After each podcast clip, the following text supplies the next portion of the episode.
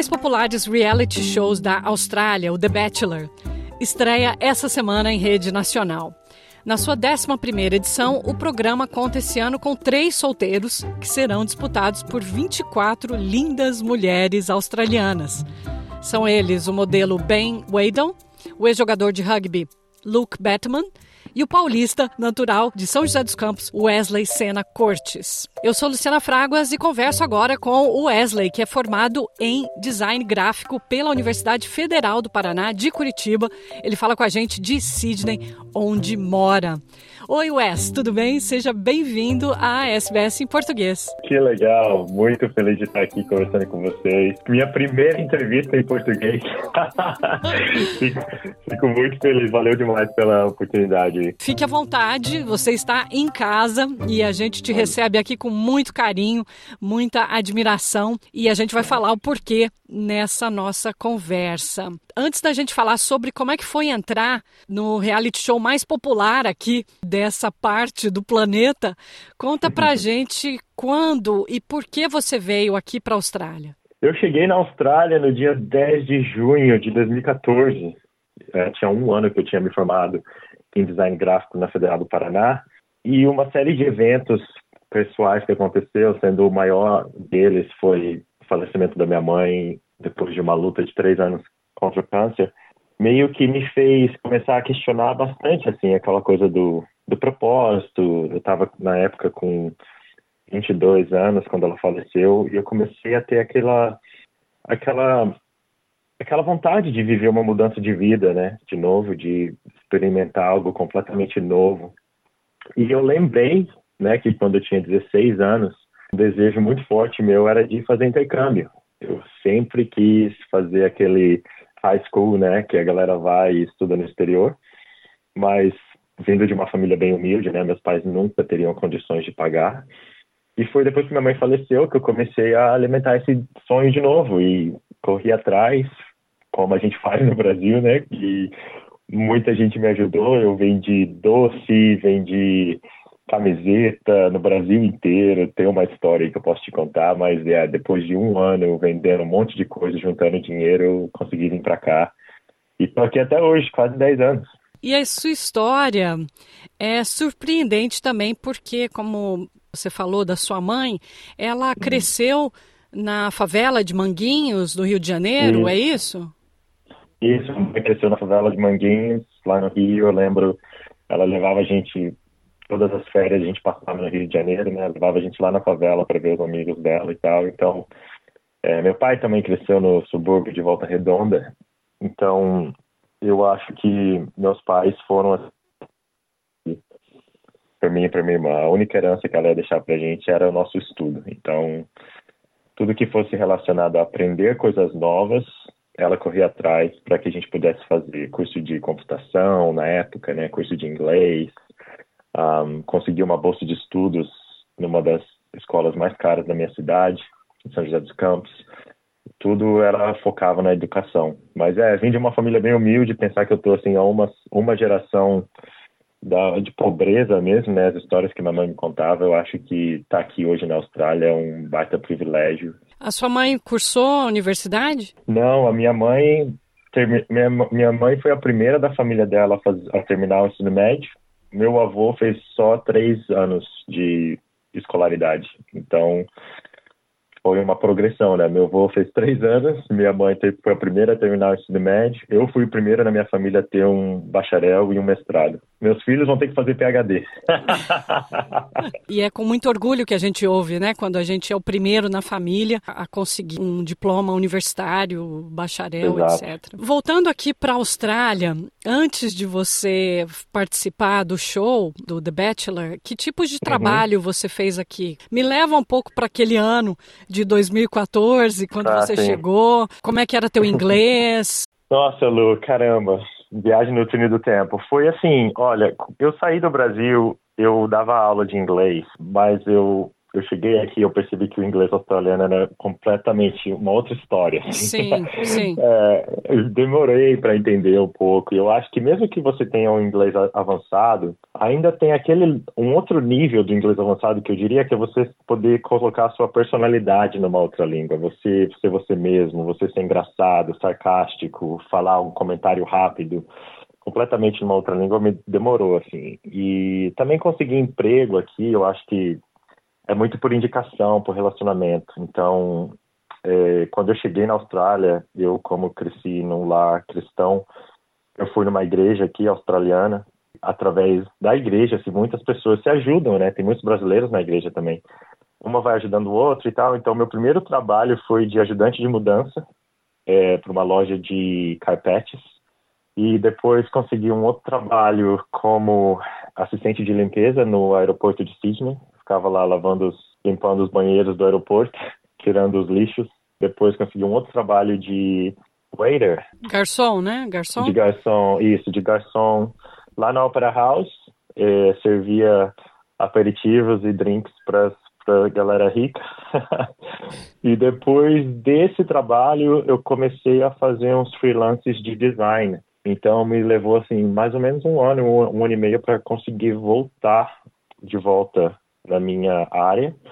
Eu fiz uns freelances fazendo logos, websites e tal, até que finalmente fui contratado mesmo como designer gráfico e depois fui, virei coordenador de marketing e tal e voltei para minha área de vez, mas o começo é como todo brasileiro, aquela relação, né? Qualquer trabalho, eu lembro que teve uma época que, no, bem no começo, assim, que foi muito difícil, os primeiros dois, três meses conseguir trabalho, eu não tinha dinheiro nem para cortar o cabelo, assim. Aí foi uma amiga, uma pessoa lá da, da igreja que falou, não, Wesley, olha lá, vai lá cortar um cabelo, vai lá cortar seu cabelo. tá precisando.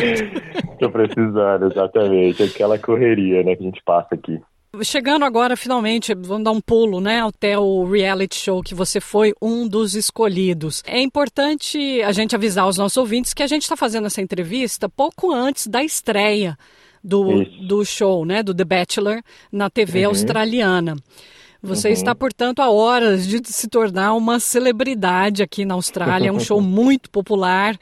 Eu queria saber também como é que você está se sentindo. Logo, logo você vai ser reconhecido nas ruas, vai uhum. aparecer mais e mais na mídia. Já, já existe uma campanha de marketing né, pesada anunciando o show. Mas como é que está esses dias, assim, poucos dias de antecipação a essa estreia? Nossa, eu tô. Nossa, Lu, é, essa é a pergunta que os meus amigos estão me mandando direto, assim. É muito bizarro, né, você pensar que tem o seu anonimato tem uma, um prazo de expiração, assim, né, que daqui a alguns dias muita gente vai poder conhecer várias coisas sobre mim de que eu só compartilho com os meus amigos, né. Então, é muito doido pensar isso. Eu, ao mesmo tempo, sou um cara muito, assim, pé no chão, então eu às vezes penso, ah, talvez ninguém vai assistir, entendeu? É, e, e, daí ninguém me reconhece na rua. então, meio que sempre me preparo para o pior, assim, e tal, mas eu, eu acho que eu fui muito, muito vulnerável no, no show, eu fui muito aberto, né? Contei muito, deixei muito assim, porque é, é sobre relacionamento. Então você tem que se abrir, né? Você tem que falar sobre as coisas que você passou na vida, que os não, não é só rosas, né? Eu falei para os meus amigos antes de que mesmo que sei lá, na pior dos, das hipóteses, que a Austrália me odeie no final, digamos assim. Enquanto, enquanto eu tiver minha família, os meus amigos que me conhecem, sabem quem eu sou e me amam, para mim tá o suficiente. Então, é, é muito bizarro, assim. Acho que reality show é uma coisa que você faz uma vez na vida mesmo. Pela propaganda, campanha de marketing, já dá para ver algumas cenas de você uhum. dançando com algumas mulheres, andando, segurando Sim. a rosa. Você Exato. chegou a ver mais cenas assim da, da sua interação com as mulheres, com as candidatas, né, as competidoras, pelo seu amor, ou você só viu o que tá aparecendo, o que a gente está vendo? Como é que como é que é se vê? Não, é, por incrível que pareça, o que eu estou vendo é exatamente o que todo mundo está vendo. eu não tive nenhum acesso aos episódios, nem, a gente não, não sabe nada do que vai do, do que vai ser mostrado, né? Então eu vou assistir junto com todo mundo pela primeira vez. O que impressiona muito participantes de reality show é que também a, a televisão eles pegam um lado seu, né? Eles, é, eles vão aumentar, a é. edição vai aumentar aquele seu lado, um dos seus lados, ou vários lados. Uhum. Claro que o show quer apresentar drama, quer apresentar lágrimas, risadas. Uhum. E às vezes você talvez nem se reconheça, né? Assim, se a tua experiência uhum. for boa, você vai se reconhecer, mas há uhum. experiências assim que as pessoas se saem meio queimadas, assim, não é o teu caso, Total. não é esse tipo de show, é, é que nem o do casamento à primeira vista, né? Que, que eles Isso. transformam algumas pessoas em vilãs. Nossa, inclusive eu fui chamado para o casamento à primeira vista aqui na Austrália duas vezes. aí eu, quando, eu, quando o produtor me ligou, eu, aí me explicou o que, que era o show, porque eu não assisto, eu não tenho canal TV aberta aqui, né? Então eu, só, eu não sabia o que, era o show. Quando ele me explicou o show, eu falei, mano, a ideia de conhecer uma mulher pela primeira vez, enquanto ela está caminhando para casar comigo, é o meu pior pesadelo. aí, eu, aí não deu. Eu falei, gente, não é para mim esse negócio, não rola. E me ligaram depois uma outra vez ainda. Eu falei, não, não, não mudei de ideia. É, Mas é vi. verdade. É. É, a edição é aquela coisa que todo mundo fica naquele medo, né? De tipo, nossa, será que vão me fazer aparecer uma, o, o malvado, né? É, um herói, um malvado, um galã, né? Um, é... Uma pessoa que quebra os corações das mulheres sem dó nem é... piedade. Exato, exato. É. Eu acho que assim, eu tenho a consciência limpa de que eu fui eu mesmo é, em todo o processo. Inclusive, uma das, das promos fala que eu tenho um segredo, né? Eu tô achando bem engraçado, mas eu fui eu mesmo durante todo o processo. E assim, eu sou um cara que eu genuinamente é, eu amo conhecer pessoas, assim, é uma coisa que para mim me motiva, assim, eu até antes da gente começar essa entrevista, eu estava super curioso, eu quero conhecer você, eu sei que é o seu trabalho é me entrevistar, mas eu, eu se eu pudesse, eu estaria aqui te fazendo perguntas também, entendeu? é, mas eu amo genuinamente conhecer pessoas, fazer novas amizades, então eu, sei lá, eu tenho a impressão que você seria bem difícil da edição me colocar como o, o, vilão da história. Uma curiosidade muito grande que eu acho que as pessoas teriam, assim, como é que você foi um dos três selecionados para participar uhum. nesse show? Por alguma razão, Lu, eu não sei qual, mas final de 2021 e assim 2022, eu recebi várias mensagens é, por Instagram de produtores. Então, eu recebi duas mensagens, né, do Casamento às Cegas, é, em momentos diferentes, e eu recebi uma mensagem da MTV dos Estados Unidos por um outro show chamado Are You the One? E daí eu recebi uma mensagem da Warner Bros, que é a produtora do The Bachelor, né? É, mas era sobre um show que era para é, divorciados e divorciados indo em encontros novamente. Aí eu falei, galera, eu não sou nem casado, eu não sou o cara para esse show. E naquela mesma época, hum. é, na mesma conta né, do Instagram que tinha me mandado uma mensagem sobre esse show, tá, ele no, outro post estava falando, ah, o Bachelor, inscrições do Bachelor estão abertas. E sabe como a parada acontece com você tantas vezes que você começa a pensar, mano, e se eu falar assim, o que, que, pode acontecer? Eu falei não quatro vezes já. Se eu falar assim, vamos ver até onde isso pode ir, sabe? e foi engraçado, porque na mesma época, né, eu também estava repensando muito a questão de relacionamento, de, poxa, é, isso eu posso falar para você porque já tá aí na promo e tal, de que é, relacionamentos para mim foi sempre aquela coisa. Eu sempre tive a vontade de. Eu nunca fui um cara de, de ser galinha. É, para mim, eu sempre tive muito respeito, tentei tratar meus relacionamentos com muito respeito e tal. Mas eu cheguei no momento que eu tava, mano, eu preciso, acho que, arriscar mais em relacionamentos, sabe? E daí eu pensei, mano, que, que que, que pode acontecer se eu falar assim? Só que sabe quando você vai numa entrevista de emprego que você já tem um trabalho bom, mas se você pegar esse trabalho de novo nessa entrevista, ah, legal, poxa, consegui. Se você não pegar, também não faz diferença. Então, para mim foi um pouco disso, assim, eu fui e, e mandei uma mensagem, né, para a pessoa do casting, né, que me mandou sobre o outro show e falei, ah, eu não estou interessado nesse show, não sou divorciado, mas eu queria conversar com alguém sobre The Bachelor. E Lu, foi assim, muito rápido. Foi, Olha.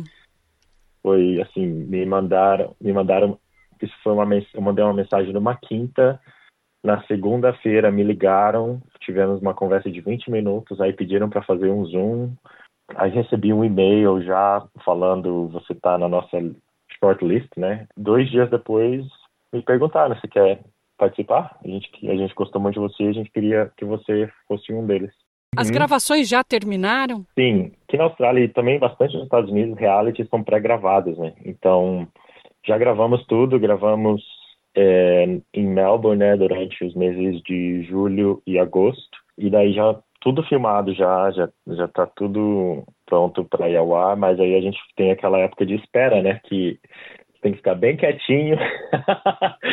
não pode falar muito. Não pode falar muito. É, seus amigos, todo mundo fica curioso, você não pode ser visto em público com ninguém, assim, Sim. e tal, é aquela coisa engraçada, né, que, assim, a minha primeira vez também, eu tô aprendendo, tá sendo, tá sendo uma experiência única, assim, com certeza, mas já foi tudo gravado, foi, foram dias longos, posso dizer, em Melbourne, assim, gravar, a gente gravava por seis, seis dias na semana, às vezes 12, 14 horas, assim, no dia pode falar um pouquinho como é que foram essas gravações? Assim, você, a gente vê, né? Esses reality shows tem muito diálogo, né? Então você uhum. teve assim diálogos uh, sinceros com, com todas essas mulheres, né? O show parte uhum. da premissa que são 24 mulheres solteiras em busca do amor de três homens também solteiros. Mas uhum. como é uhum. que foi conhecer essas 24 mulheres?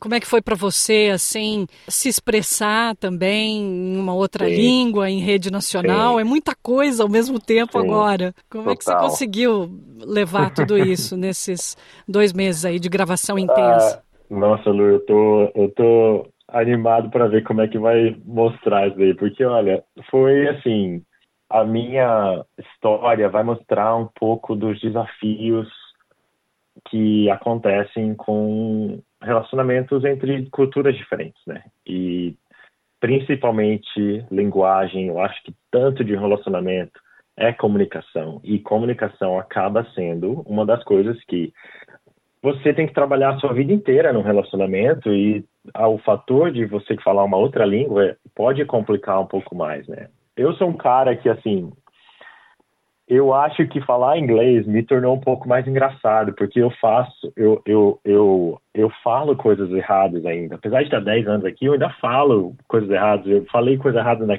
na câmera, porque eu tô aprendendo ainda, né? Então, eu não ligo, eu também não me ofendo da galera rir, entendeu? Então, foi para mim uma experiência bizarra, assim, poder explorar relacionamentos é, com muitas 24 mulheres ao mesmo tempo. Então, eu tentava assim dar o meu melhor e, e sempre que eu estava com uma, eu, eu não estava pensando na outra. E é desafiador, assim, completamente desafiador, né? Porque, poxa, eu vim de um lar cristão, a ideia de você estar indo em encontros, né, com várias mulheres ao mesmo tempo é o, o oposto disso, né? Eu acho que a única coisa que me permitiu na minha cabeça estar ok com essa situação foi ter a certeza de que todas as mulheres sabem. Não estou escondendo nada de ninguém. elas não só sabem, como elas moram juntas também. Então. E elas vêm, é... né? Elas estão olhando, elas ficam atrás ali do mato, atrás é... do muro, olhando. Isso, tem muita exato. cena assim também. Exato. Não tem Mas como. eu posso dizer. É, não tem como. Mas eu posso dizer que as conversas foram genuínas, sabe? É, inclusive, eu sou um cara eu posso ser um pouco cabeça dura às vezes. Então, acho que eu nunca permitiria que a produção me mandasse falar alguma coisa, por exemplo. Mas só para a gente entender as regras do programa, esse ano tem três solteiros. Isso. E Isso. essas 24 mulheres, elas se encontram com vocês três. Elas mudam de um solteiro para o outro? Eu posso te falar isso. As mulheres têm o mesmo poder de escolha que, que nós os homens. temos. Uhum. Exato. Ninguém era dono de ninguém na temporada passada, né? Não sei se você teve a oportunidade de assistir, mas os meninos foram naqueles encontros rápidos, né? E daí quem eles davam uma rosa, aquela menina se tornava meio que parte do grupo dele, né? É, durante durante o show. Essa temporada eu acho que vai ficar muito mais evidente ainda a independência feminina. É, elas têm tanto poder de escolha quanto nós tínhamos também. Então não tinha ninguém era dono de ninguém.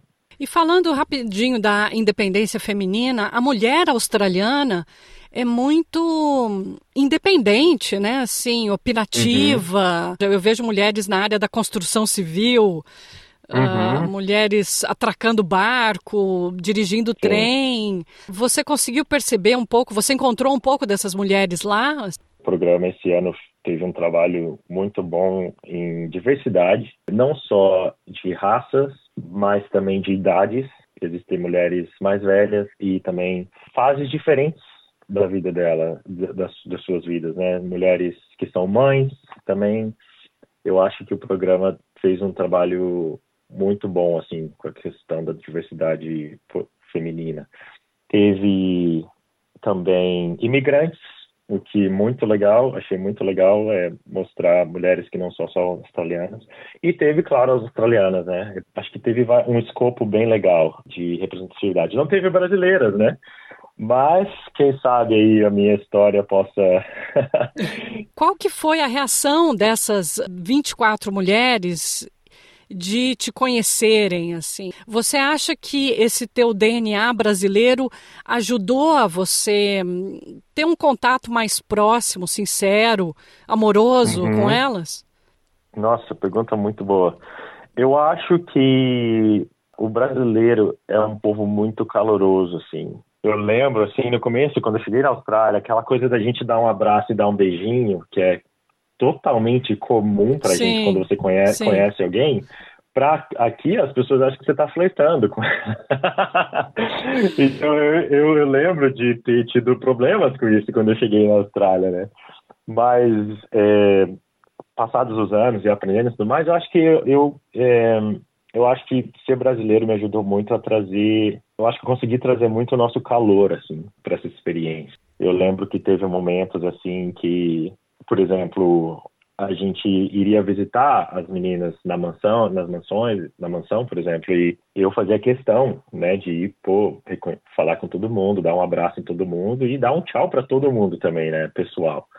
Então, eu percebi depois, né, que as meninas comentavam e falavam que, nossa, isso era muito diferente, né? Então, eu acho que a brasilidade, assim, vai mostrar, inclusive alguns dates, assim, se, se aparecer, né, eu não sei ainda, é, vai mostrar elementos da nossa cultura, música, dança e tal. Então, estou animado para isso, para demonstrar um pouco do, da brasilidade na, na, TV australiana.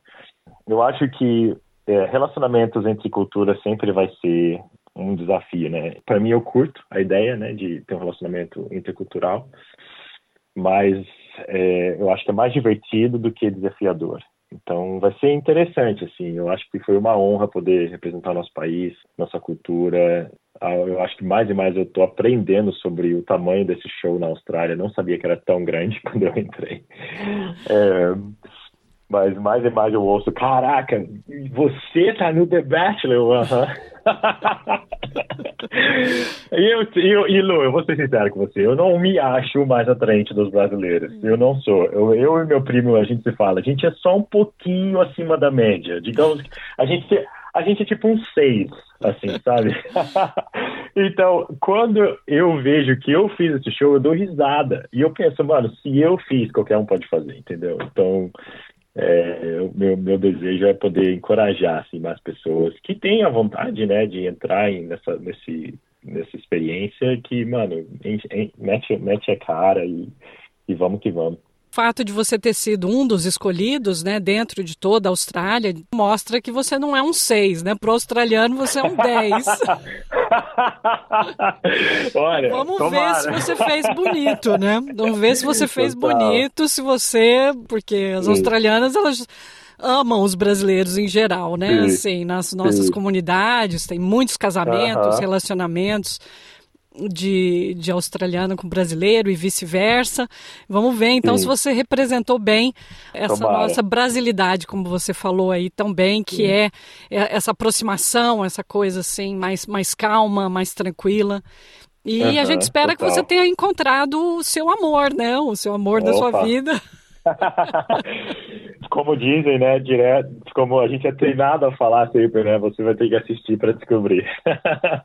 Só uma última pergunta. Eu imagino assim, a primeira vez que você olhou aquele mar de mulheres, né? 24 mulheres Sim. ultra produzidas, né? Porque elas Sim, têm que ser, é um mega show. Deve ter sido Sim. assim bizarro. bizarro, você se ficou confuso. Como é que foi ver todas essas mulheres também brigando pelo seu amor, aquele momento Sim. de dar a rosa, deve ter sido Sim. muito louco, né? Foi muito doido. Assim, a cena que vocês conseguem ver ali na promo já, né, da gente descendo as escadas, o que a gente está vendo que não, é, não, não mostraram ainda, né, são as mulheres ali do outro lado da escada. Então, naquele momento, assim, eu, eu fiquei, eu, eu tentei ser muito, muito intencional no olhar, porque era tudo que eu podia fazer naquele momento antes do, de começar, né, de começar as interações. Então, eu lembro que eu olhei olho no olho de cada uma das 24 mulheres e naquele momento já pedindo a Deus para me ajudar. Deus, eu preciso me ajuda, Jesus. A parte de mim pensando, meu Deus, o que que eu me meti? Mas parte de mim, Wesley, é a oportunidade da sua vida. Vai que vai, entendeu? Então foi muito doido. Segura assim, na mão de foi- Deus e vai, né? Segura na mão de Deus e vai. E também você está confinado, né? Então eu não tive, eu não, não converse, não tinha chance de conversar com família, amigos, nada, né? Foram semanas e semanas confinado. Então foi assim doido essa experiência de ver assim as mulheres totalmente produzidas e tal. Eu sou um cara que eu sou muito assim beleza natural, sabe? Ao mesmo tempo que eu achei super legal ali elas estarem super produzidas, eu também fiquei, nossa, mano, não mal posso esperar um date que a gente esteja assim, sabe, de moletom e sem maquiagem, só sendo a- gente sendo como é a vida normal, né? É. É, então, é, te- teve vários dates assim. Depois, quem sabe, a gente pode até ter uma outra conversa e comentar um pouco depois, Sim. quando tudo, tudo já aconteceu. Mas eu posso te falar qual que foi meus meus dates favoritos e, e teve uns assim que eu fiquei assim de queixo caído, assim, coisas que eu nunca imaginei que eu faria. Ah, então fica marcado então essa conversa. Você só me lembrou uma coisa, como é que foi esse confinamento para você, esse, esse isolamento que Hum. faz parte do, da produção do Sim. show? Sim, eu acho que essa foi uma das partes mais difíceis para mim, porque Sim. eu sou um cara, eu sou um cara muito família e assim, infelizmente, a minha família toda mora, a maioria no Brasil e parte nos Estados Unidos também. A gente se fala toda semana, então para mim foi muito difícil. E também eu sou um cara muito de amigos. Eu acho que isso é muito da nossa cultura brasileira também. Eu acho que amigos se tornam família quando você mora fora, né? Então para mim estar isolado, sem pessoas que eu amo perto de mim, assim, foi muito difícil. Mas o programa tem uma estrutura de apoio psicológico bem legal. Uhum. É, tinha um psicólogo à disposição 24 horas. Eu acho que a galera vai me ver chorando algumas vezes na TV, o que faz parte, né, de, Hum. de- da jornada emocional que a gente passa, né, num show como esse. Por isso que eu falo que reality, eu não entendo assim a galera que vai de um reality para outro, porque Hum. nossa, não é, não é, não é, não são só rosas não, viu? É intenso. Eu conversei com Wesley Sena Cortes, que em algumas horas vai se tornar o brasileiro mais famoso da Austrália. Não tem pressão nenhuma, nós brasileiros, falantes da língua portuguesa, vamos ficar olhando ali e você esbanjando aquele charme brasileiro maravilhoso em cima das milhões de australianas, não só na sua frente, mas também em casa assistindo, Wes. Ah, demais, Lu, valeu demais, obrigado, é uma honra. Eu sempre acompanhei a SBS, acho que é um dos, dos canais mais, umas coisas mais legais, né, de ter um canal australiano que tem conteúdo em português, assim, vocês fazem um trabalho excelente. E pro meu povo aqui, que está aqui, né, essa vida de imigrante na Austrália, assim, meu carinho, admiração, amo vocês, amo o Brasil, falo do Brasil direto, amo, amo o nosso país, a nossa cultura e tomara, tomara que eu tenha feito um bom trabalho aí representando a nossa cultura. Amo vocês demais.